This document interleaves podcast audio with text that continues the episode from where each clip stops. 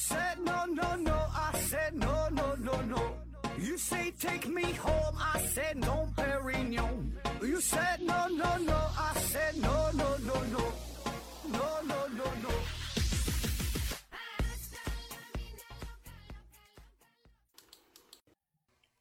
拼命探索不求果，欢迎您收听思考盒子。本节目由喜马拉雅平台独家播出。这一期啊，咱们还是回答一大堆听友的问题。这 first one，思维盒子提问说：盒子盒子，主播们讲的观点呐，多半都是从书上看来的，播出去赚钱会有侵权的风险吗？盒子被告过吗？啊，如果我在网上看到一幅画或者是剪纸的图样，嗯，把它呢临摹下来啊，拿去摆摊儿卖，算侵权吗？啊，关于这个侵权的问题是吧？观点这个事儿呢，首先观点这个事儿呢，我觉得，呃，应该不算侵权吧。观点这个事儿呢，你也很难去证明说，嗯，某一个观点就跟另外一个观点呢是完全一样。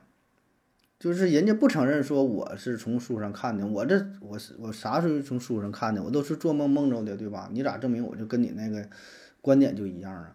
因为它毕竟是一个观点，它并不是完全一样。你说是作品的话，那你一看这个字儿这一段写的一样，标点符号都一样，或者是这个歌这一段的旋旋律，这一段的什么拍子一一写出来，那那那都一样，这个谱那都是一模一样，或者这个画那一看就一模一样。但是观点这个事儿呢，我觉得很难，谁说就是我独创的，就是我原创的，我第一个就有了这个想法，对吧？很多观点呢是。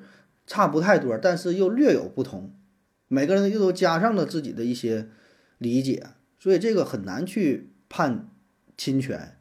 如果说因为观点这个事儿说雷同，那都是判侵权的话，那那谁也不用发表观点了，谁也不用说话了，对吧？那那就像说什么，嗯，咱经常用一些什么格言呐、一些谚语啊去劝别人的话，那你。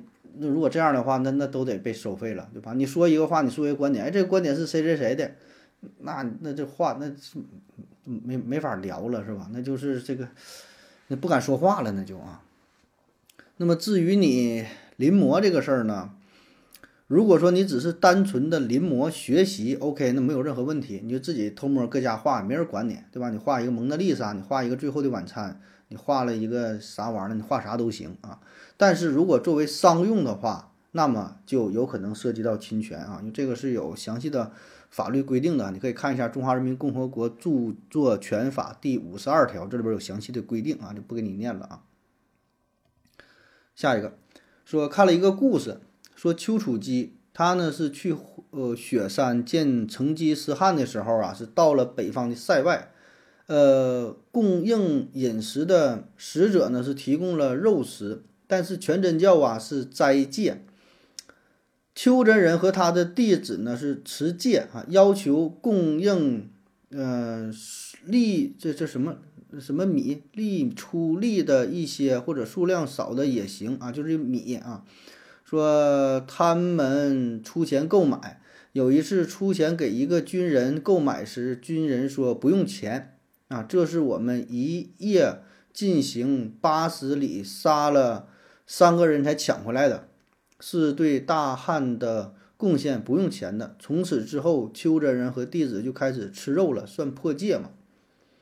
啊，他说这个事儿就是，就是人家给他吃肉，他不吃肉是吧？说我要吃米，然后人家给他米了，说我这米是杀人抢来的米，然后他说那你那你别抢了，我还是吃肉吧啊啊！关于丘处机这故事啊，丘处机这个是真有其人哈，咱们听过这个故事，丘真人哈，这个应该是。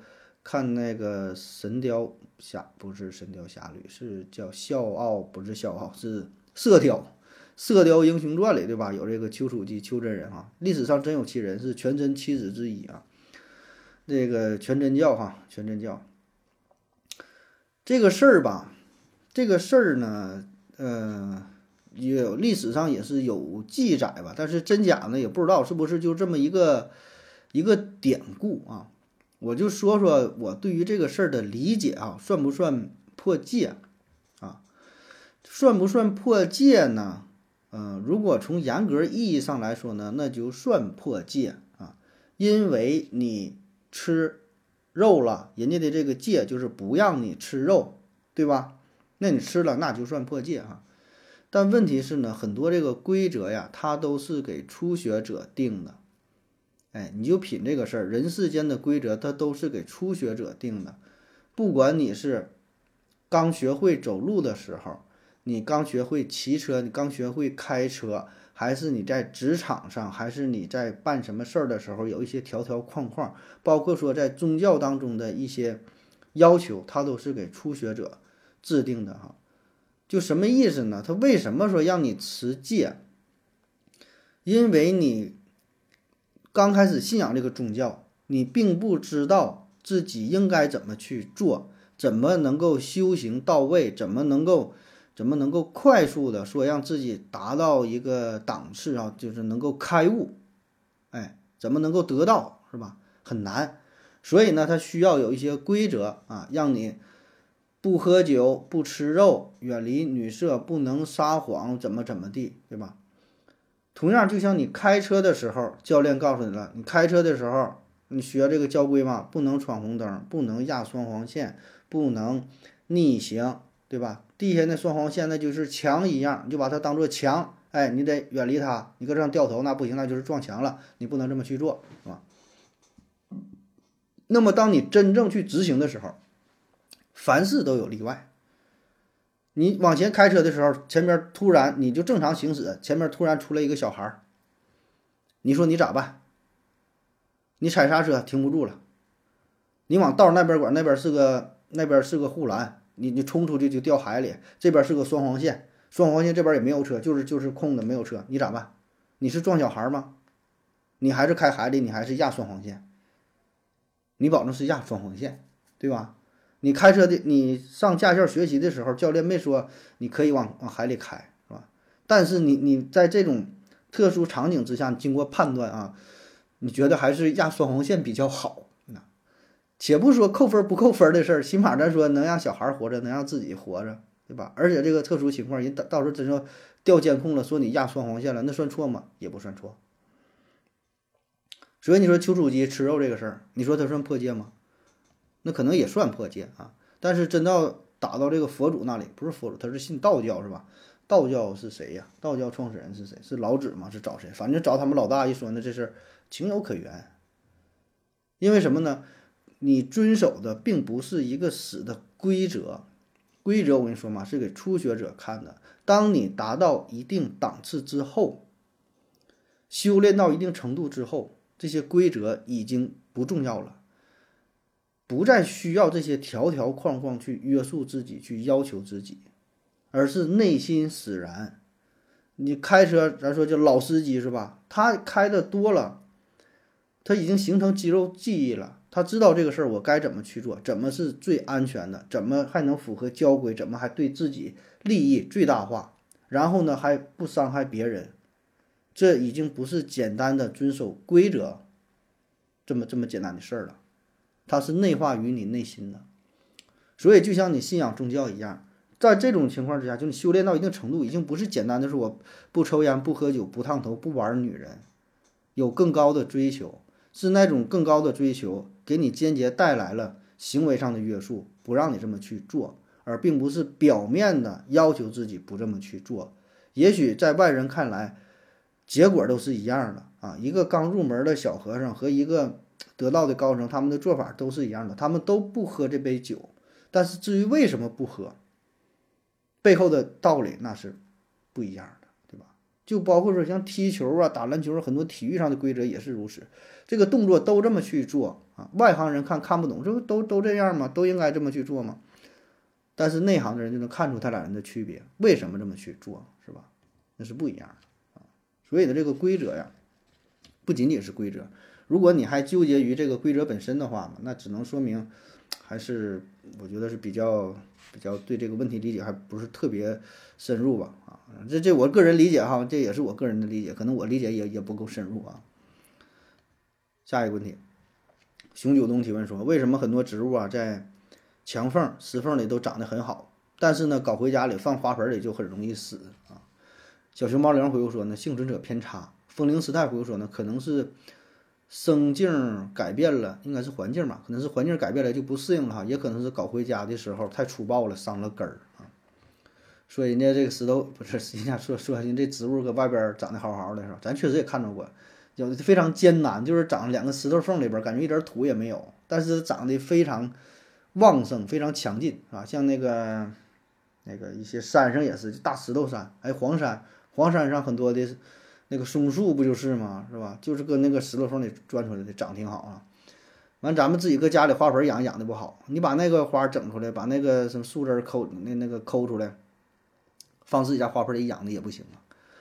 这事儿吧，它涉及到很多因素，你知道吧？咱们看到的感觉，它所处的这个环境很糟糕、很恶劣啊，但是实际上它是适合于它生长的，对吧？这对也确实是一种幸存者偏差，有那些没长的，那些死的是吧？然后咱们给它提供的这个生存环境呢，未必能够适合它。很多东西并不是越多越好啊。你说温度是不是越高越好？是不是越低越好？不是，适应才是好的。人家在外边这个自然界的环境当中，可能这个温度就比较适合。你拿回家，你家屋里反而太冷了或者太热了呢？再加上湿度，是不是高好还是低好？也不是，也是一个适适合。空气、阳光、水分、呃土壤。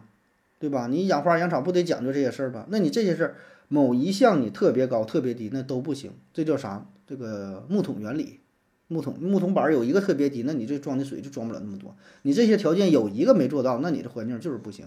所以你看似你家里边可能是某些环境比外边确实好，五样有四样比外边都好，但是有这一样不如外边，那还不如人家外边那种都不是特别好，也不是特别不好的情况，人家就活下来了。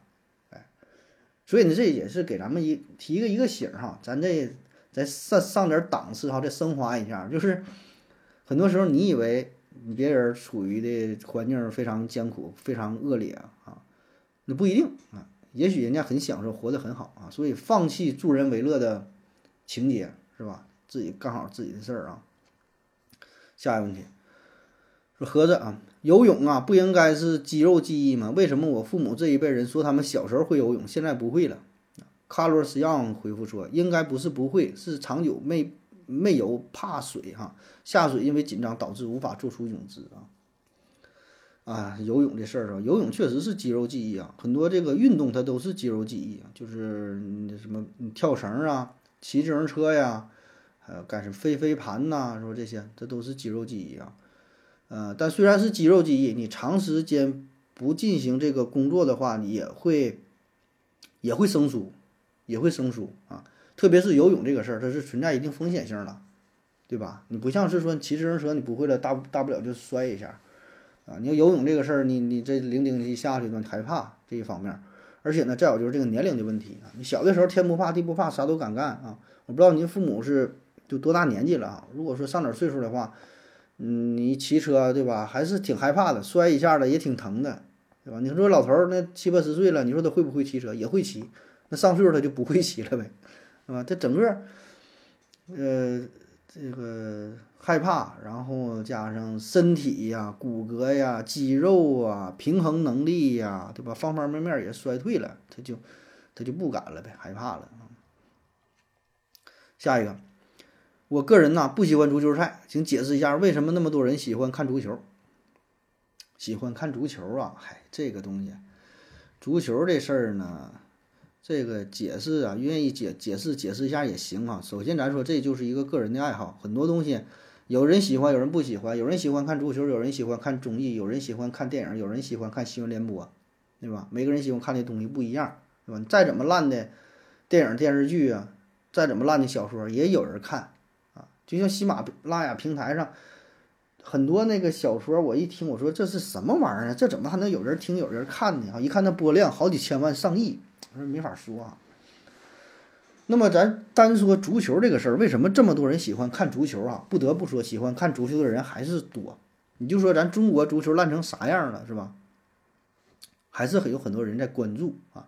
当然，关注的原因不一定都是喜欢，有很多人是。抱着看热闹的心态的也有哈，但是该说好说，这个足球仍然是世界第一运动，对吧？就是它的这个影响力，它的受众群体来说，我觉得足球还是应该是公认的第一位的啊。你说是？当然，在不同的国家吧，可能有这个一些文化色彩，他喜欢的东西还不一样。像美国，他人家还有这个橄榄球、棒球啊，然后像印度是三哥是打什么？打那个叫板球嘛，那玩意儿也像是棒球，打那个板球，对吧？你像咱们 很多的打乒乓球，公园里边哪老头老太太打乒乓球的也挺多啊。就是不同国家都有自己更加喜欢的呃体育运动，但是不得不说，足球的影响力那是世界第一。世界范围内，你说哪个国家不踢足球吗？少。对吧？但你说要是不打棒球的很多，不打乒乓球的很多，不打橄榄球的很多，不打什么什么球的很多，但是足球的基本他都玩儿。就是足球的这个这东西本身的就是一个大众化的，非常非常的非常非常就是成本很低啊，就大伙儿都能玩儿，对吧？场地呢基本也是不受限制，受众非常广，你也不用有什么专门的设备。你直接就穿个球鞋，有时候不穿球鞋，你说随便踢上两脚也行，也能玩。场地呢，差不多的平溜点的也也行，对吧？你打篮球起码你得有个球框，那足球不用。足球你随便拿俩东西摆上，再踢踢个小门，对吧？五个人八个人的也能踢，是吧？就是这个太普遍了。然后呢，全球范围内有很多著名的足球的赛事。对吧？世界杯、欧洲杯、欧洲冠军联赛，呃，各个国家的联赛，呃，杯赛，那个俱乐部的什么比赛，国际性什么什么国与国之间的比赛，美洲杯比赛，就是各种这个赛事。然后呢，再结合这个足球本身，足球本身它也是对你身体的一个综合的要求，它可以展现出很多技术。那么这个也是其他很多比赛项目是没法比的。你说乒乓球也好看，嗯，保龄球你说也好看是吧？高尔夫球你说也行，但是呢，它对于这个身体呀，力啊与美与技术与速度的这种结合，这种综合性，我觉得还是足球排在第一啊。篮球当然也行哈，篮球你说有那种咔一个传球哈，一个空中一个暴扣啊，一个什么单臂大飞大飞车什么玩意儿是吧？但这也也也也挺好看，也挺好看啊。但足球呢更是了，你说里边一些技巧是吧？里边一个什么玩意儿呢？什么什么球踢个什么什么球，啊，这种配合有头球的、倒挂金钩的，什么踢个什么球，就这个观赏性非常强，这个也是很难比的。你说那个保龄球，你说再怎么好看，你说就这么一扔，就是顶多就全打掉了呗，是吧？然后你像还有像像什么球，乒乓球，乒乓球也还行。所以说这些比赛，你说想来想去啊，真就是足球对这个整体的素质要求很高。哎，要速度有速度，要技巧有技巧，往里边呢也有弹跳，也有这个配合，你可以展现出个人的实力，也可以展现出团队的配合。有的比赛就不行了，有的比赛的只是靠个人，有的就是一个人打呀。你说乒乓球、羽毛球，当然也有双打，但双打的话，它也就顶多就两个人，对吧？就是团队的配合这一点，你看就足篮排这三大球，是吧？这个是有这个团队的配合啊。像有一些太小众了，你说什么水球、什么手球，还有什么球那种团队配合性就差，对吧？足球呢，可以靠个人，也可以靠团队。是吧？它能展现出这种独特的魅力啊！所以呢，这些综合在一起呢，也让这个足球比赛呀，它是成为了什么呢？叫做呃流行的文化现象，对吧？因为足球它已经不再是简单的一种体育运动，它更是一种文化现象。它里边也包含了社会因素、政治因素、经济因素，这背后有很大的利益呀，而且是国与国之间。一种一种竞争，是吧？这再加上什么整个历史的背景、民族的情感，它包含的东西太多了啊！所以看的时候绝对不仅仅是看的看的一个足球比赛这么简单啊。下一个，眼睫毛有什么用？为什么要整的那么尖？这玩意儿一天天扎眼睛。眼睫毛有什么用啊？眼睫毛，眼睫毛它就能挡灰呗。挡一些汗水啥的，可能对这个眼睛它有一个保护的作用，玩进化的就就长这样呗。下一个说，为什么我每次看完一部动漫或者是玩完一款游戏呀，无论结局如何，我都会感到莫名的空虚感。哎，这是什么原因？啊，你说这个感觉我也有哈，就是，呃，看一般都是比较长的哈，看电影还好看电影的话，这种游戏不是特别明显，看电视剧比较明显。就像你说的电视剧嘞、动漫嘞、游戏呢也是，游戏呢就是那种。那叫什么类的？RPG 类的或者什么类的，就是不是回合制的，对吧？就是一个人升级打怪，升级打怪。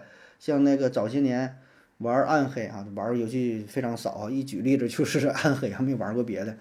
练了一个野蛮人，练了一个亡灵啊，一个死那个叫什么亡灵法师、死亡法师什么，就那个亡灵也能召唤的那个。也是嘛，打到了从普通模式噩梦到地狱，然后最后呢干到第五幕，然后给那个哎大 boss 是谁嘞？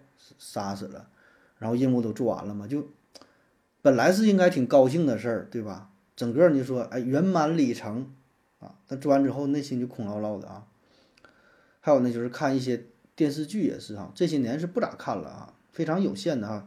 呃，头几年看那个开端呐，隐蔽的角落。今年看的是《狂飙》，看的是《漫长的季节》哈，也是，就特别是一些优秀的作品啊，不烂尾的作品，《狂飙》还差，看完了看最看看最后也没有这这种这种感觉不是特别明显。看《漫长的季节》呢，这种感觉挺明显的，因为它就不烂尾嘛。我觉得不烂尾的话，最后这种冲击感就是挺大的，就莫名的这种失落感啊。包括说早些年看一个小说也是啊，叫什么名儿的呀？上学时候呢，最近小说也不咋看了，就那种小说。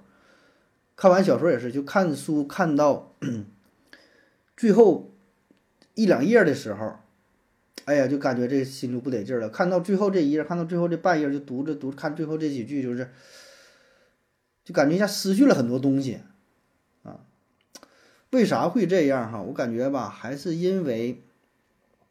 你喜欢这部作品，就是你能把这一部动漫看完，呃，电视剧看完，能把这一呃游戏整个任务从头玩到尾做完，说明呢你是被它所吸引的，就说明这个作品还是挺好的。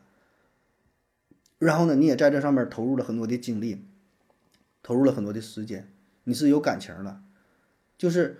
你看小说、电影、电视剧、玩游戏，什么都是如此。这里边一定会有一个主人公，或者是有几个主人公，对吧？那么在这种朝夕相处的过程当中，那你就跟他产生了感情了，对吧？不管是你恨这个人还是爱这个人，你是有感情投入的，对吧？你像看《狂飙》，你里边不管是那个《狂飙》，那叫什么来着啊？强盛啊，高启强是吧？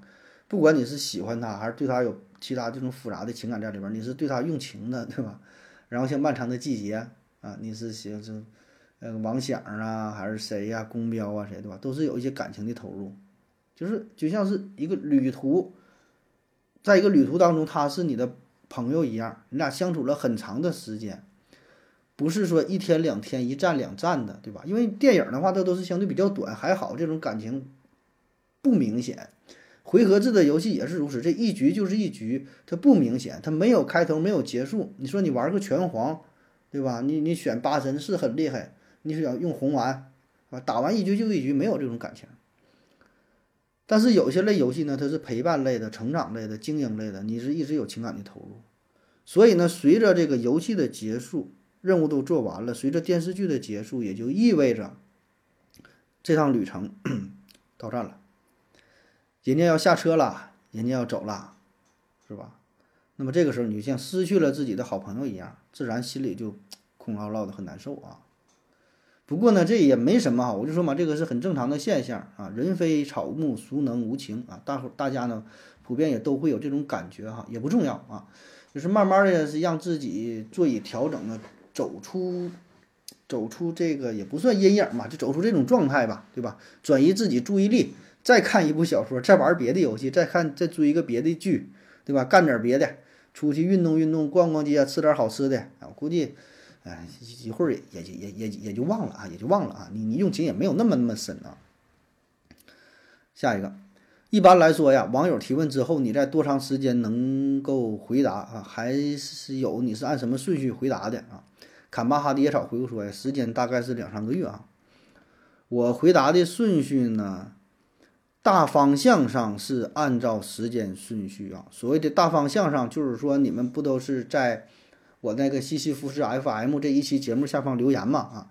我保证是按照一期一期节目下方留言去说第几期第几期的，哎。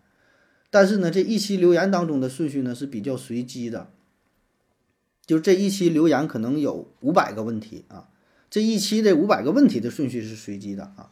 但是说这个期与期这个是按顺序的，就是第三期、第四期、第五期、第六这个是顺序啊。但每一期这里边就不一定了啊，这个是看我的秘书他呃整理的，他是结合一些问题的呃内容主题呀，然后长短呢，他会进行一些分配。来看看怎么搭配最合理啊！如果说有的这一期问题问题可能都挺无聊的，然后都我这块抬杠的话，干起来了哈，跟这个粉丝问的什么他妈玩意儿，这他妈破问题问他妈问问问问什么问也不行哈，就是结合一些，有的这个回答比较长，有的比较短，哎，那个咱叫什么三三浅一深嘛，是吧？就是这个东西它得是结合在一起，完听着呢也是比较好玩啊，比较有趣味性啊，这都是经过精心设计的啊。不是像你想那么简单，还拿个问题夸夸就说，那都是背后有多少心血在里边呢？下一个问题，作为一个初中生，在没有任何学科基础的情况下，以后能不能制作游戏？哈，呃，如果如果能，应该怎么做啊？啊，说你一个初中生没有任何基础，然后想自己做游戏呀？做游戏呢，咋说呢？如果单说能不能啊，保证是能啊，但这事确实是很难呢。就是做游戏吧。它呃，实际上跟你的学历要求，我觉得并不是特别高啊。你说你这个学历的问题，你看看有很多真正的牛人大咖呀，他的学历呢可能也不是特别高啊。就算人家学历特别高呢，他也不是说的都大学毕业才才这个做出自己的作品。有的真就是在初中、在高中的时候，人家就能制作出一些东西，编个一个程序啊，整个什么东西的啊。就是游戏这个事儿呢。它是一个多元化的东西，就是它需要你方方面面的才能，它是一个综合的体现。就是你上大学，你学习游戏专业，它也没有专门叫游戏专业，你知道吧？它叫一个综合性的，这里边包括说游戏设计、游戏编程、美工，呃，音乐，这这什么什么很多方面，具体我也不懂啊，就是需要很多方面啊。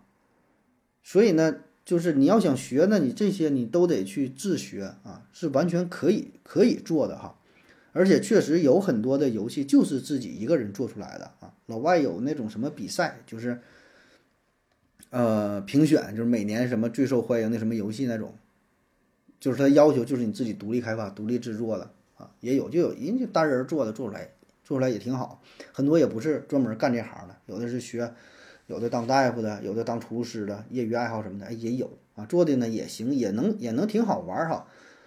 那么另一方面，为什么说不能呢？就是你做出来这个东西是能做出来，你这个一碰这个人呢也能动啊，也能玩也行。但是说现在的游戏要求是越来越高了，你看那些什么三 A 的那种那大型游戏啊，那制作的越来越复杂了。那很多那个游戏开发制作都是一个很大的团队呀，里边呢背后就是那个什么游戏引擎的设计呀，然后里边儿不断的完善呢，那一个团队那都是几十人甚至上百号人，可能就打磨这个游戏，而且还得一做就是做好几年，很麻烦。你看现在那个游戏也是非常大，一个游戏整就是几个 G、几十个 G，对吧？上百个 G 的那都有。我记得以前那游戏基本就是。嗯，几百兆，几百兆。当然说这话，这都是二十年前了。那时候几百兆啊，一个 G、两个 G，那就算是算大的了。那现在呢，平平常常十几个 G、几十个 G 啊。所以你就想吧，这个游戏它这么老大，它里边那些东西写的那些代码，你说那些场景的设计，那得背后你得付出多少东西啊？所以呢，这个只能说是挺难，但是有可能去，有可能实现，有可能完成啊。这就看你自己吧，看你自己的想法吧，看你自己的毅力。是吧？看你自己想做一个什么样的游戏啊？如果你想做一个简单点儿的，完全有可能啊，做一些什么卡牌类的游戏。你像头一阵的什么羊了个羊啊，还有什么一些就是小型那些简单的游戏，那完全有可能哈。你要是大型的，那我觉得费点劲啊。下一个，呃，幸福的夏洛提问说，非洲那些穷苦的国家小孩啊，瘦的是皮包骨，看着非常可怜。那么可以在他父母同意的情况下弄回来一个养吗？呃，可以给他良好的教育啊，也就是说可以收养外国小孩吗？思维盒子回复说，你就不能收养个国内的吗？啊，还有说的，出生在非洲来中国是你这辈子都没有过的幸运啊。收养外国小孩是吧？收养外国小孩是可以啊，呃，确实是可以，但是这有一定条件哈。国际上呢有一个叫做《跨国收养方面保护儿童及合作的公约》，咱们中国呢，就是咱这个可以参考一下中国的《中华人民共和国民法典》，这里边也有规定啊，就是呃，你符合一定的要求的啊，你是你的年龄啊，然后你有没有配偶啊，然后还有什么的。反正有有，这是确实是可以啊，但你具体你去你们民政局去哪打听打听吧啊，各地方要求可能还不太一样，那确实是可以，理论上是可以的。下一个蓝子七幺幺提问说：何总何总问个问题啊，有好几次啊，就看那个电视里边有人直接用那个胶水，不知道是不是五零二哈，就是在割破的伤口上就粘上了啊。电影里这么演说，这个科不科学，有没有害？习德兴立即回复说呀。刚好看过类似的电影，里面解释说这是一种促进代谢的酶做成的凝胶啊，有真有真事儿哈，这医学上确实有这个东西，就是一种医用胶水啊，你不能说很普遍吧，这东西都出来多少年了，有这东西。下一个，为什么油炸的肉类好像只有鸡肉多，没有别的肉？比如说牛肉、羊肉、鸭肉哈，也有炸猪排，不过好像吃的很少啊。哎，一说炸的这个肉都是炸鸡是吧？炸鸡排、炸鸡块儿、炸鸡翅尖儿的也有啊，一般都是炸鸡比较多，对吧？炸鸡啤酒嘛，我在人民广场吃的炸鸡嘛，是吧？那炸别的呢，也有炸鱼，炸鱼有，炸羊的呢，炸羊就比较少了。炸什么骨肉相连，骨肉相连啥肉？好像也是鸡肉多哈，牛的比较少，牛猪少哈。为什么炸鸡比较多呢？这个就是各个肉的它的特质不同。鸡肉呢，相对来说它是比较鲜嫩的，就非常适合于油炸啊。而且呢，它这个肉呢是熟的比较快。你看那个炸鸡肉，基本几分钟就好了。炸那个鸡排、鸡米花啊，炸它什么那种鸡啥，就反正就挺挺容易熟的。炸别的肉不太好熟。再加上什么呢？这个这个鸡肉它成本就低呀。你去买肉哈，不知道你种不种去去不去买菜啊？那鸡肉保证是比，呃，猪肉、牛肉便宜啊。猪肉才多少钱？猪肉差不多就十块钱左右一斤，对吧？你牛牛肉呢？牛肉就得干到四十，对吧？鸡肉才多少钱？鸡肉、鸡大腿那才多少钱？反正这都便宜啊，成本低啊。再有呢，就是你看别的一些肉，你说这个鸭肉，鸭肉那玩意儿它油脂本身就多，炸出来它也不好吃。而且一凉了就特别腥，包括说那个牛肉、猪肉也是，猪肉就还好吧，它一凉了，真是没法吃，就趁热乎还行。但是鸡肉呢，凉了反正也行，就鸡肉本身它就没有什么特殊的味道，你知道吧？它那个味儿吧，它比较淡，它不抢味儿啊。像其他那些肉呢，就不行了，口感也不好，味儿也不行啊。当然猪肉还行，猪肉也可以炸啊。但还是那句话，猪肉成本呢相对就贵一点，而且呢它一凉了之后，它硬，那些肉的特点都是比较硬，就是鸡肉它比较软乎啊，这个就是一般就鸡肉多呗。嗯，下一个问题，队长给我球，五二幺提问说，今天呢看 NBA 新闻说，二零一零届只剩下乔治和海沃德两个球星在打球了，底下评论区啊争论这两个球星的成色。有的说呀，只有乔治一个球星，海沃德那不算；有的说那海沃德受伤之前也算是球星；又有的说两个人受的伤啊大小不同啊等等。突然想到盒子说的这个定义的问题啊，我就想问呐，在最严谨的数学界，有没有这种有呃会不会有这种抬杠的问题的存在啊？思维盒子回复说呢，数学界也有数学危机啊。啊，关于数学界抬杠的事儿啊，也有抬杠的事儿啊，就是我感觉咱们生活当中很多的这个抬杠，就是因为这个这个定义的事儿啊，因为定义不明了，所以呢就会产生一些误解、矛盾、冲突啊。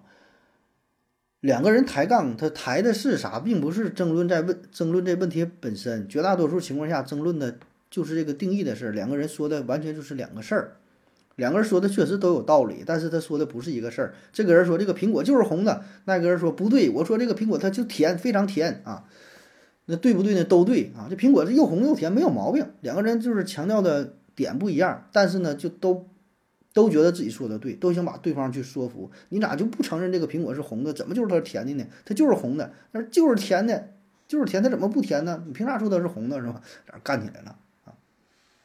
那么说数学上的这种争论呢，呃，也是存在的。数学上有有有过很多次那个那个危机啊，就是。三次数学危机，这咱专门也讲，也也也是讲过，呃，很多这种危机也是因为这个定义的不明了啊。就像这个阿基里斯追不上乌龟的问题，对吧？就是说这个线，那个什么无限可分，叫什么来着？这算这叫啥来着？芝诺提的，对，芝诺嘛，大杠精啊，古希腊时期大杠精，还有什么非死不动啊，还有什么很多很多问题。其实用咱现在的角度来看，就是因为这个定义的不明了。啊，或者说那个时候人呐，对于这个数学的文呃理解不到位，所以呢就出现了矛盾。你把这些问题定义清楚了，也就不会产生矛盾了啊。还有呢，像你说这个三角形内角和一百八十度，那对不对呢？那对呀，上学时候都这么学的，三角形内角和一百八十度。但是这有一个前提啊，这得是在欧式几何平面，对吧？那咱一般情况下说它等于一百八十度，那就是。基于这个欧式几何平面，也不用特意去强调啊啊。然后有人说了，那如果不是欧式几何平面呢？那一个非欧几何平面呢？那它这个还是不是一百八十度呢？那就不是了，对吧？它可能大于一百八十度，也可能小于一百八十度。所以你看，那你这不还是一个定义的问题吗？那你在没定义是欧式几何平面的情况之下，你就不能说三角形的内角和一定是一百八十度。还有像说负数有没有平方根？那以前说那负数没有啊，负数怎么开平方啊？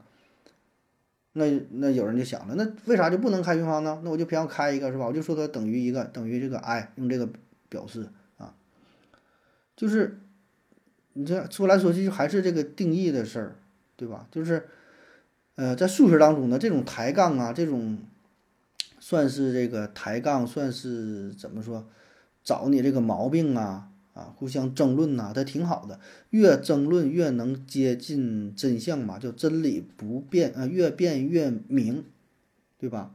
那么补充了这些补丁之后，加上了应用范围之后，可以让这个数学理论更加完整、更加准确，而且呢，还可能拓展一下。数学的范围就像原来我们只是在欧式几何范围内思考问题，但是，那你想，万一不是一百八十度呢？哎，那有没有是其他几何平面呢？对吧？类似的问题很多啊，所以呢，你说这种抬杠呢，其实我觉得也是有的啊。下一个，一年四季只喝放冰箱里冷藏的冰水对身体有害吗？习得性利己说有啊，经常被长辈 PUA 说喝凉水不好。时间长了容易引起神经衰弱，不喝凉水就没有这个问题了。说喝冷藏的水有没有危害？哈，放心喝啊，啥事没有。下一个问题，盒子，我想问一个，我想问你个个人类的问题啊，个人类的个人问问题。假如给你个机会，你愿意和自己结婚吗？满分是十分，你得多少分？你这是不是你得加上一个条件呢？就是。如果说我是个娘们儿的话，我愿不愿意像我跟我像我这样的一个爷们儿结婚啊？如果要是我自己跟自己，就是我是个男的，让我再跟我一个自己男的这样，你说同性恋这种呗，是吧？同性恋保证是不愿意了哈。那如果说我是个娘们儿的话，那我也保证不愿意跟自己这样的结婚，跟我自己这样的人结婚啊。你说满分是十分的话，我估计啊，我给自己评分也就是个三四分左右吧，哈，三四分吧，三四一十二分啊。下一个。幸福的夏洛 X 提问说：“刚才呀，麦克说说去产检怀孕双胞胎。刚才听麦克说说去产检怀孕双胞胎，那我问一下，如果怀孕双胞胎只想生一个，能打掉一个不？呃，有人说你的思想好危险呐。有人说，如果有一个确实发育不良，呃，无法存活，可以医学干预啊。说这个能不能打掉一个？你这个问题呢是分两个层面哈，一个是医学层面，一个是。”呃，伦理层面哈，一个就法律层面吧。呃，医学层面的话，如果是异卵双胞胎的话，那么可以通过减胎手术只保留一个孩子。所谓的异卵双胞胎，就是咱们看到这个双胞胎，实际上是分为两种，一个是异卵的，一个是同卵的。异呢就是差异的异，就是不一样，是两个卵跟两个精子分别受精，然后生出的孩子。那么这种异卵的双胞胎生出的孩子，有可能是一男一女。然后呢，就算是两个都是男孩，或者是都是女孩，两个孩子长得差别可能也会比较大啊，这叫异卵双胞胎。还有一种叫做同卵双胞胎。那么同卵双胞胎呢，就是一个卵，然后它分裂的时候分成了两个，就就说出现了双胞胎。就这种双胞胎长得基本咱说叫一毛一样啊，这叫同卵双胞胎。那么如果是同卵双胞胎的话，在医学上，你想减胎，基本就是没办法减胎了。哎，这个从医学层面啊，一个是异卵，一个是同卵，一个是能，一个是不能。然后呢，从法律的层面说的，你能不能减胎啊？两个就想要一个啊，在呃人身二十八周以内是可以的啊，人身二十八周以内，为啥可以减胎？因为可以流产，这是一个道理，就没把它当成一个人来存在，人来看待。过了二十八周就觉得是一个生命了啊，这种这时候就就就不让了，就法律层面。下一个 K 二幺五二提问说：何德老师你好，有个问题啊，想想咨询一下哈。你觉得这次疫情的应对上，美国政府的表现不佳，是不是民主制度固有的缺陷造成的？有没有什么改进的办法？如果说再出现更严重的疫情，美国是否还会出现失控的局面啊？呃，这问题挺大呀，你这个让我回答，你应该让外交部回答呀。美国这次疫情的应对啊，首先啊，咱就坦诚的说哈，我并不觉得。美国在这次抗疫的表现上做的不好啊，因为你上来你已经定性了，说美国这美国政府表现不佳，抗疫怎么怎么做的不好，有缺陷哈。说实话，我没觉得人家有啥缺陷，我觉得人家做的挺好的啊，真心觉得做的挺好的。就是我不知道你，我不知道你觉得哪个国家这次抗疫做的好，哪是国家哪个国家做的不好？全世界这么多个国家。一百九十多个国家，对吧？就让你排名的话，或者你你说几个有代表性的好的有谁？列举三个，不好的有谁？列举三个。为什么好？为什么不好？你是看的哪个数据？对吧？你这个数据，你说你看的是从这个患病率啊、死亡的人数上啊，然后说整个这个医疗体系的花费呀。对社会的影响啊，复工复产的问题呀，呃，对对这个还有什么方方面面，你就说吧，就是你这个评判标准是啥？你为啥说人家抗疫不好？咱先把这个事儿说清楚，对吧？你不要上来就给人扣个帽子，说人美国政府做的不好。我觉得不是啊，你不能虽然美国很多事儿做的不好，但是说放在这针对这个这个个案这个问题上，我觉得还是咱有必要先拿出一下评判的标准啊。你觉得怎么做那算是好？哎我这个真不是反讽哈，也不是话里有话哈，这个就就是就是我我想把这个事儿，咱说你既然聊嘛，咱就先把这个事儿先定义清楚，先说明白，就是你觉得怎么抗疫才算是好啊？因为我个人感觉吧，就是，呃，抗疫这个问题呢，它涉及的方面很多啊，因为它是一种公共事件，它是一种社会公共事件，而且特别是上次这个疫情，它不是一个国家内部的。这个这个疾病的问题是吧？它是全世界范围内的一个国际性的，呃，超越了疾病本身的一个一个国际性的大事件啊。那么对于这种事件来说，谁也没有经验，就是确实以前出现过类似的事件。你说以前的呃天花也好，黑死病也好，什么霍乱呢、鼠疫呀，是吧？很多这种事件确实有过啊，但是呢，仅能是作为参考，对吧？因为这些事件有的是离咱们比较久远了，那有的是几千年前的事儿了啊，一两千年前或者几百年前的事儿，对现在的参考意义呢也不是特别大。而且呢，在这个事件发发生之前或者正发生的时候、正经历的时候，谁也没法预言他们的结局。我们现在这是事后。非常平稳的状态，回顾说这个事儿啊，然后哎呀，当时应该怎么怎么去做，当时应该怎么能更好一点，对吧？都是事后诸葛亮。事发的时候，谁能看得这么明了呢？谁能预测它的走向呢？谁能知道这个病毒它的传染力、它的破坏力到底能有多大呢？谁也不知道啊。就当时那时候有很多，就不瞒您说，我有朋友还就是整开那个，就是整那个口罩的，整口罩厂要那个要那个那个做口罩呢。然后咋的了？这他刚做完，然后 事儿好了。就包括我家里边现在还有很多口罩，就存了很多口罩，确实存了。因为我也不知道什么时候这事儿能够说所谓的拐点，什么时候能够放开，什么时候怎么的，谁也不知道，对吧？这还是咱个人层面。现在谁家里边没没没没没库存，没没没放几个口罩？你知道啥时候结束吗？你知道未来咋样吗？你也不知道。那么对于一个国家来说更是如此啊！这么大的一盘棋。他能精准的预测未来吗？他也不知道，他也不知道这个病毒到底有多大威力，对吧？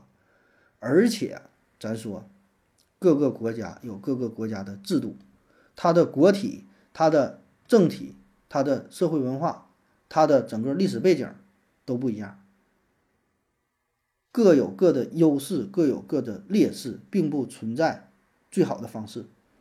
当然，有一些国家，它是这种举国体制。容易办大事儿，比如说咱说抗疫也好，或者说是呃举办个什么什么比赛，或者什么一些重大的事件，对吧？举国体制，哎，一呼百应，那这样的话呢，可能哎比较容易办一些事儿啊。但是有一些国家可能所谓的倡导自由啊，追求民主啊，追求什么个个人的，这这就是这个个人的风采是吧？可能就比较松散一些，管理上比较麻烦啊。但是说这个，你说哪个就是好嘛？那你说，不是说这个社会这个国家每天都在抗议，坚持抗议一百年一千年不变吗？也不是，分什么事儿啊？那可能遇到下一个什么事儿，那人这个国家就表现出了他的优势所在，啊！而且就针对于就纯抗议这个事儿，你也不能说哪个体制、哪个哪个社会结构就最有利于这个治理呃疫情。对吧？你说哪个最好？反正我觉得挺难评估的。下一个，陈奕迅幺幺零二提问说：“盒子怎么看待这句？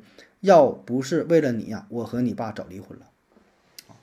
要不是为了你，我和你爸早离婚了，是吧？这种话咱经常听说呀。要不是为了你，要不是为了你呀，我早就升职加薪了。要不是为了你呀，我早就我就环游世界去了。要不是为了你呢，我早就自杀了，是吧？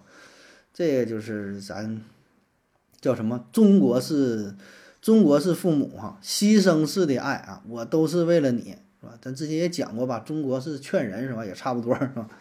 我都是因为你呀，哎呦，这这耽误了，怎么怎么地是吧？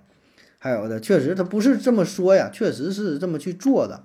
很多时候就是两口子他也没有什么感情了，但还是坚持，就搭伙一样就凑合过啊。特别是孩子可能是面临高考的时候，上高中呢，俩人。闹矛盾，然后也没离婚，起码说等孩子高考完事儿，有的是呢是等这个孩子啊结婚之后啊，起码说等结婚了，对吧？结完婚了，人成家立业了，有了自己的家，然后两口子再离婚的也有啊，确实付出了，呃，付出了很多东西啊。然后呢，父母觉得自己就很伟大，对吧？我为了孩子牺牲了很多。然后呢，这种结果呢，给孩子带来的是，也许有一些感激。但是更多的呢，是一种负担，一种愧疚感。就是我什么也没做呀，你说我，你说我作为一个人呢，我好好活着，我正常，我上高中、上大学，我考试，我结婚，我找工作啥的，然后好像我就欠了你那么那么多东西，是吧？啊，就咱说，确实父母为咱们呃付出了很多，不计回报的是吧？但是说。你说了一句，就是要不是为了你，我早跟你爸离婚了。就是这种事儿，好像我额外的又欠你东西了啊！咱说父母抚育抚养孩子，这既是一种义务，也是一种就是法律上也是这么要求的，对吧？而且呢，他对咱们这个爱呀，确实是不计回报的，对吧？这咱保证是非常感激啊！但是他这个话一说出来，要不是为了你如何如何，就会让这个孩子有很多的内疚感，甚至觉得自己就是承受了。无形的压力，这辈子我都是愧对于你，这辈子我都是还不起了，给你多少钱好像都不行了，好像我就耽误你了一样啊。那么，嗯，这事儿怎么看待哈？首先，我觉得这个父母说的呀是实话哈，是大实话啊。作为咱说多数的父母，他说这句话的时候也并没有多想，他也并没有说，并不希望你说怎么就把你感动了啊，就让你以后说的多回报点我呀，对我就是好一点啊，说的怎么养老啊啥，他也没想这么多，他说的就是真心话，就是实话，就是觉得有这个孩子嘛，也离婚的也不太好，对吧？嗯，咱也之前也说过原生家庭的问题，他就是内心的想法啊。这个我相信父母就是这么想的，他出发点真是为了好，出发点真是好的，真是为了你好，是吧？再有呢，就是有一些父母呢，他是什么呢？是一种对于自己无奈的呃转移啊，就什么意思呢？他这种转移呢是有主动的，有被动的，就是。人到中年，啊，就说父母人到孩子到了初中、到了高中的时候，父母呢基本也都是人到中年的状态，对吧？那么人到中年，他就会发现自己身边的朋友，哎，有一些人混得不错，换大房子了，又换车了，是吧？没事又去哪度假旅游去了，人家过得很好，然后呢就觉得自己过得好像不是特别如意，对吧？那就觉得自己很失败。那么失败了怎么办？你就得找失败的原因啊。那这失败的原因是什么？本来是他自己的事儿，或者是由于你当时你说你上学不好好学习，或者真的就那就是运气差了一点儿，对吧？都没好好学习，都是初中毕业，那人家可能现在就开成劳斯莱斯了，你咋就不行，对吧？运气差了一点儿，家庭背景差了一点儿，本身性格的缺陷，机遇不好等等吧，反正不管是什么原因。你你自己没混好，然后又不愿意去承认，那么怎么办？或是主动的，或是被动的，就把这种失败，把这种压力转移到了孩子身上啊。有的人是主动的，就是刻意这么去说；有的人是被动的，或者或者是说他自己都不知道，但是呢，内心的潜意识里是不愿意承认自己失败，他就把矛盾转移了，哎，说这是因为孩子，要不是为了你呀，我早就离婚了，对吧？就感觉我离婚。就很多人就觉得我自己离婚了，生活就会变得更好，就就就我我要么为了家庭付出很多，有些人就是觉得因为为了孩子，你看我没能出去闯荡，你看看那个我小学同学谁谁谁，你看人家去深圳了，你看现在混的多牛逼，对吧？我当时哎呀，不就是为了家庭嘛？舍不得你们怎么怎么的，他就会找这些理由，哎，所以这个就是一种转移啊，不愿意承认自己的不行。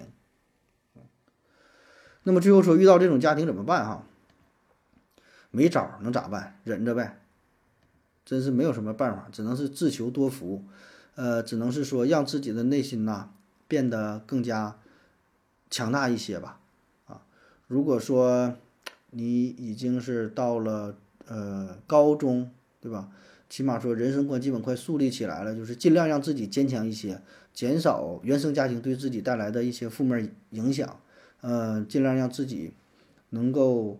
嗯，独立起来，让自己坚强起来、强大起来啊，只能仅是如此啊。我说这些估计也没有什么用，对吧？因为事情就是就是这么个事情，情况就是这么个情况，你说咋整是吧？没有什么特别好的办法啊，自求多福吧。祝你好运啊！下一个，三月八提问说，请问 DNA 双螺旋是什么组成的？呃，然后说什么基本成分好像是蛋白质，那蛋白质又是什么组成的啊？啊，下一个问题回复说。我正好是物理老师。DNA 是由蛋白质组成的，蛋白质是由氨基酸组成的，氨基酸是由碳氢氧氮原子组成的，原子呢是由质子中子电子组成的，质子中子呢是由夸克组成的，夸克里面有类呃有由类似的更小的粒子组成的。现在对撞机还没撞出来，最小的粒粒子里面是空的，只有一两只有一根二二维的弦哈，世界是空的，是不存在的。纯百度级别的问题啊，自己上网搜去吧。DNA 是什么组成的？蛋白质是什么组成的？下一个问题，请问怎么能做很坏的事儿？我发现呢，做坏事儿确实是技术活儿。比如说，你想消灭一百个人类，其实难度非常大。怎么能凭一己之力消灭一万个人？嘿，不会。下一个问题，河南人造钻石为什么这么多人相信？看了一个文章。五千多评论就没有一个质疑造钻石是假的。悟空一五二八回复说，很多人所谓的人很多所谓的人造钻石啊，光凭肉眼嗯，确实是无法分辨哈。另外呢，其实人造钻石的原理啊并不复杂，只是技术和成本的原因无法大规模量产，达不到相应的要求。习德兴立即回复说呀，其这个其实在业内的称呼有点乱哈，人造钻石是指锆石，是念锆石不？就是金属旁加一个告诉的告哈。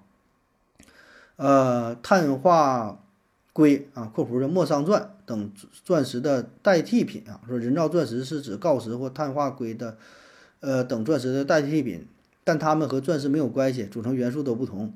真正的人造钻石应该是指人造的金刚石。K 二幺五二又回复说，钻石真伪通可以通过硬度、折光率等指标很容易检测出来，整个产业大规模造假不被发现是不可能的。说这个河南人造钻石啊，很多为什么很多人信是吧？很多为什么很多人信？第一呢，就是很多人他并不知道，他不会分辨，就照的确实很像啊。就咱外行嘛，咱根本看不懂。而且你说的就是网上的这么一个文章，对吧？网上的那文章，那下边网友的留言，那就没没个看了，那也代表不了什么东西。对吧？只有信的人他才会去留言，不信的人他也不留言了。一看这傻逼文章是什么牌儿啊？对吧？没有人看，就是看的那人保证是信呢，然后才能去留言呢。这本身就是一个幸存者偏差的事儿啊。而且呢，有一些人他就是愿意相信这些东西，他知道是假的，但他但他就是偏说这个是真的。比如说他送给送给自己媳妇儿一个东西，他能说这东西假的吗？保证说真的呀。他明明知道假的，他就说是真的，对吧？各有各的原因啊。下一个。呃，请问现在呀，一感冒，现在一感冒用抗原一测就阳了，那原来的感冒没有了吗？原来的感冒也有啊。你说一感冒用抗原一测就阳了，你这事儿我觉得应该先问是不是？就是你所有的人，现在所有的人，所有的感冒的人一测这抗原就都是阳了吗？我觉得未必吧。那是吗？你这玩意儿得先先先先调查一下吧。下一个，为什么美国等西方国家？为什么美国等西方国家，特别是郊区的居民喜欢用木头做房子，不用混凝土？哎，这个之前好像说过吧，造房子这个事儿是吧？这下下边有很多听友就回答了，呃，说多种原因，其中不可忽视的是建筑成本。我国人口密集，还是基建大国，哎，木材价格高，土地价格低，还有就是一些地区的房产税有价格，房屋价。房产税有房屋价格因素哈，也会影响不少。习德兴立即回复说呢，如果你住过乡下的木头房，你就会发现了木头的保暖效果是真好啊，冬暖夏凉，而且木头的比热容比泥土小，不会出现晚上墙壁放热的问题哈，住着舒服多了。但是木头的强度不如混凝土，无法建筑高层建筑。还有人说呢，以前的土房除了屋顶容易生耗子麻雀，此外就是每年呢要翻屋顶的稻草，不然呢会漏雨外啊。啊，除了这些问题之外，就住起来很舒服。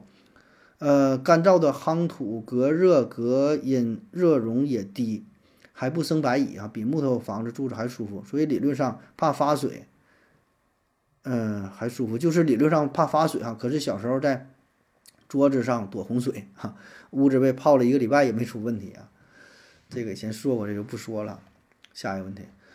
呃，大元第一悍匪猪八八提问说：什么样的工业基础作为种子，才能发展出一个完整的工业体系？呃，首先，工业体系肯定是可以从无到有建造起来的，毕竟原始人没有工业，而现在有了啊。但是呢，工业体系的转移啊，肯定比从无到有的构建更容易。例如，呃，要向一个农业国转移工业体系，花费尽量小的代价，使其能够相对容易的发展出一个完整的工业体系，要输出哪些工业部门？哎呦我，你看你这问题问的啊，太深奥了哈！我看半天我才理解，就是，就比如说一个国家挺发达的，咱说像日本，像德国，对吧？这都是比较典型的工业体系很发达的国家。那么他想不说是援助也好，还是说怎么地吧，就是比如说想在非洲一个相对落后的国家，也想发展一套完整的工业体系，那么他怎么办？是吧？怎么转移哈？就需要干点啥哈？三月八回复说呢？科呃材料科学吧，研究的材料越多，想做什么就能做什么。这问题有点难呢哈，这问题 问的也是又专业又庞大哈，但我觉得这个思路还是挺好的。就是咱想一下，就是嗯，你是想扶持一个国家，或者是说外星人入侵了地球，战后的重建，或者是你穿越回去，穿越到古代啊，利用一些现代的技术，怎么能够让它快速的发展起来？怎么能够形成现代的工业体系，对吧？现在叫什么制造什么四点零啊，什么什么的，对吧？哎呀，我觉得就是从几个大方面来说吧，还是应该。嗯，发展一个是叫就是基础的呗，最最基础的工业的这几个部门是吧？煤炭、钢铁、石油，呃，电力对吧？然后什么有色金属、冶炼、化工、机械工业，我觉得这些是最最基础的学科了，对吧？你得有这些材料，有了这个基本的加工建造，然后呢，再发展出来上层的一些精密的仪器，对吧？一些什么。精密的电子元部件啊，还是像什么你说什么光刻机呀什么的，那要求就更高了，对吧？我说基础的还是像什么钢铁、煤炭这些冶炼啊、冶金呐、化工这些，就是你看，哎，对我觉得我知道我知道怎么回事了啊。嗯，这个咱可以可以参考一下，就是以前呐那些呃入侵的殖民者哈，入侵之后入侵其他国家，你看他想干的。是啥？可以提供一个参考，就像以前那些英国呀，还是哪的，他们不都是入侵到各个地方吗？他不干是入侵呐，入侵之后他也会建设，对吧？占了这个地儿，然后呢，他也想在这地方呃生存繁衍发展下去，然后他干啥？你可以参考一下这个事儿。哎，这个就是在发展工业的一个过程。比如说到这地方了，他一般干啥呢？他会先修路，对吧？不管是修铁路，还是修公路。对吧？要想富，先修路啊！这个交通这是最基本的，这是一个大动脉啊。只有这个交通，那你才能把是矿啊也好啊，是煤呀，是铁呀，是油啊，什么才能运来，对吧？这个是一个基础，修路，然后干啥？采矿，哎，这采矿，呃，当然一方面他是想掠夺呀，采一些金矿、银矿、钻石这玩意儿拉自己回家卖钱去，对吧？然后呢，也有当地的一些建设，对吧？冶炼呐，采矿，各种矿。炼完了，不是采完矿了，就是冶炼加工，炼铁炼钢，对吧？然后呢，呃，再用这些钢铁进行一些基础建设，对吧？然后在这基础上再发展，啊，反正大体思路就是就是就是这样吧。嗯，下一个问题，嗯，南无克里南无克苏鲁里中科天尊提问说，二维世界是二维世界是不是所有三维世界的物理定律都不适用啊？还是说只有一部分？失效，小熊猫粮回复说：“呃，惯性定律应该有效啊。啊，这是一个脑洞大开的问题。就是假设有一个二维世界，那么在这个世界当中，它也有它的定律，是吧？那咱们现在三维世界在那里边是不是失效？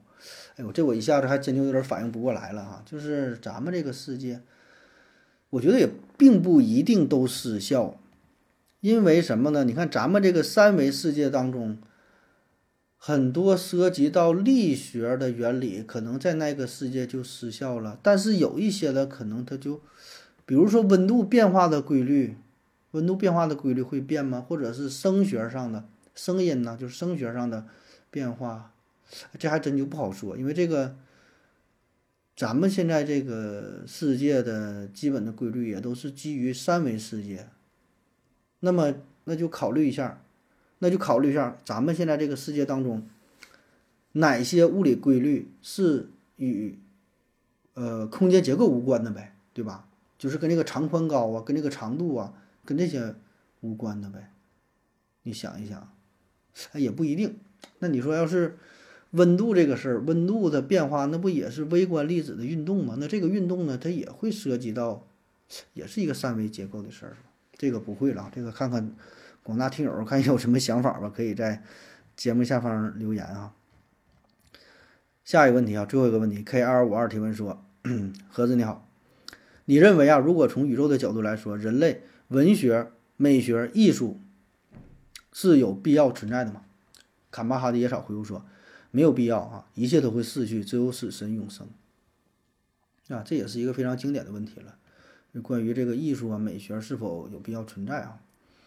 嗯，这个代表了很大一部分人的思想吧，就是觉得呀，只有物理，呃数学、化学、生物，呃，就是偏于理科的这些东西，也不只是理科吧，就像是还有像什么像什么地理，对吧？这些也都是挺有用的啊。地理放放到文科了是吧？就是这些呢，它是有用的，因为啥呢？它可以直接促进文明的发展，促进科技的进步，对吧？因为咱们现在，咱们现在达到的文明水平，那跟过去不一样，依托的是啥？就是这些科技的进步，依靠的是数学的发展、物理化学的发展，而并不是艺术的发展，并不是靠这个艺术家靠你画出来几个画，写出来几个好的音乐，写了几个好的小说，拍出了几个好的电影，让咱们让咱们这个这个生活变好了，对吧？所以呢，有人觉得就是所谓的这些艺术作品，音乐呀、美术啊、文学呀、雕塑啊，没有什么用，没有什么用啊。从宇宙学的角度来说，没有什么用，是吧？但问题就是什么叫做从宇宙学的角度来说，或者定义一下什么叫做有用？就是咱们人类啊，你存在的意义是什么，对吧？又回到这个。呃，古老的问题，人类存在的意义是什么？就是整个人类这个整体，它存在的意义是什么？然后作为一个个人，人类的一个个体，你我他每一个具体的人，他的意义又是什么？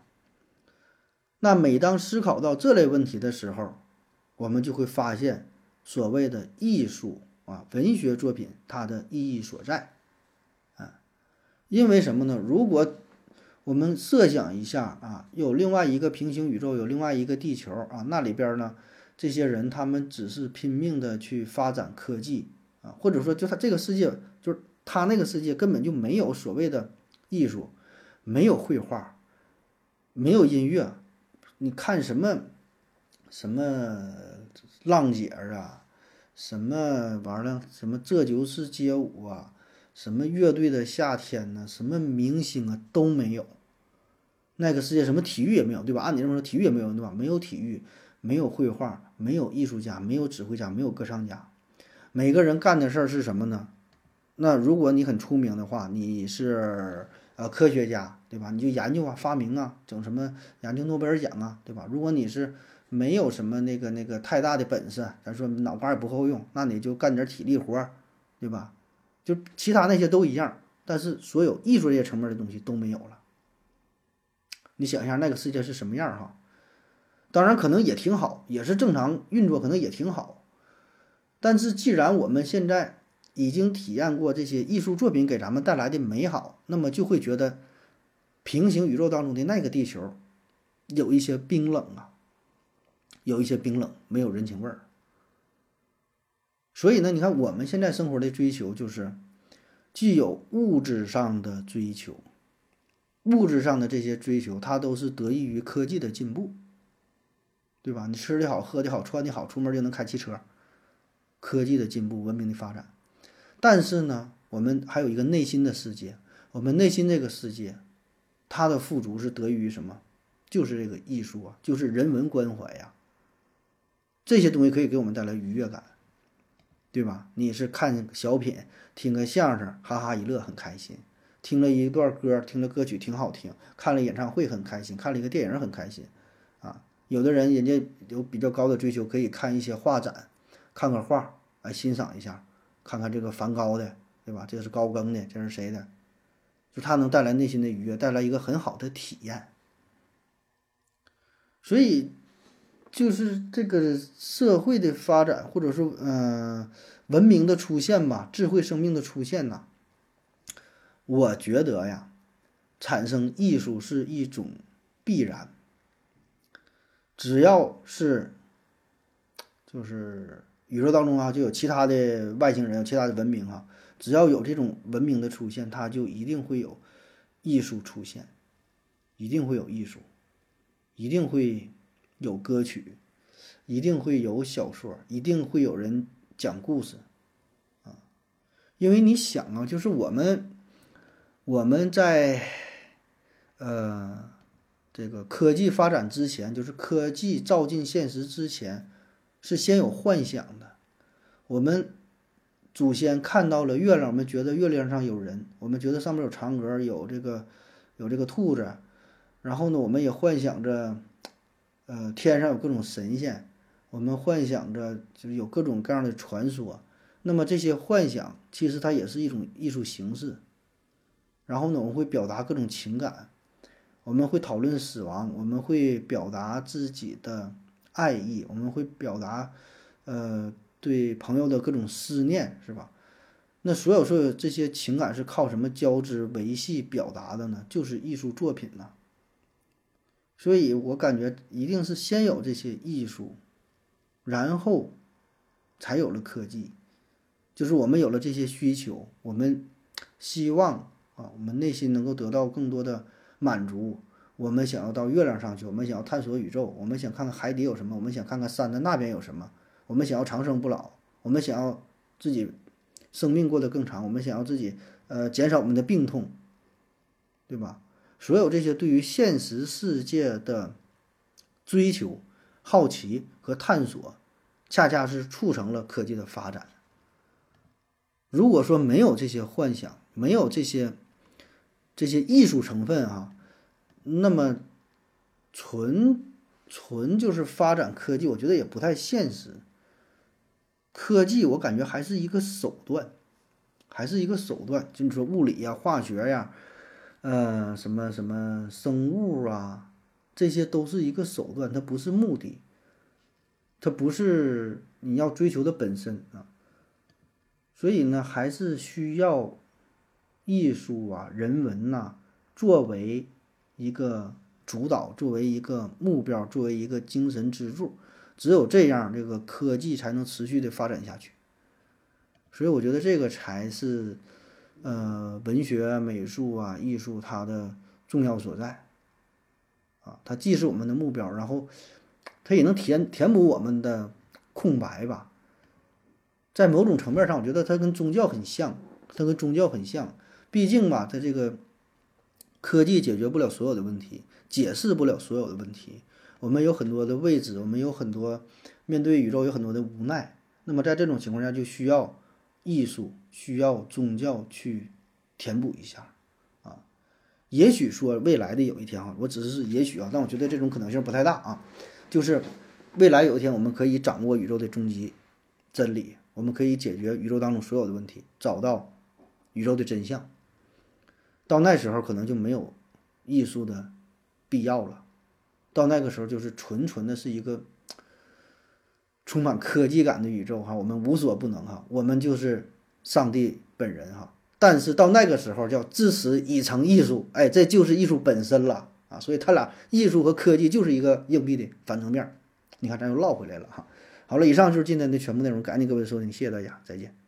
如果你也想提问的话，请在喜马拉雅平台搜索西西弗斯 FM，在最新的一期节目下方留言即可。回答的可能比较慢，不要着急哟。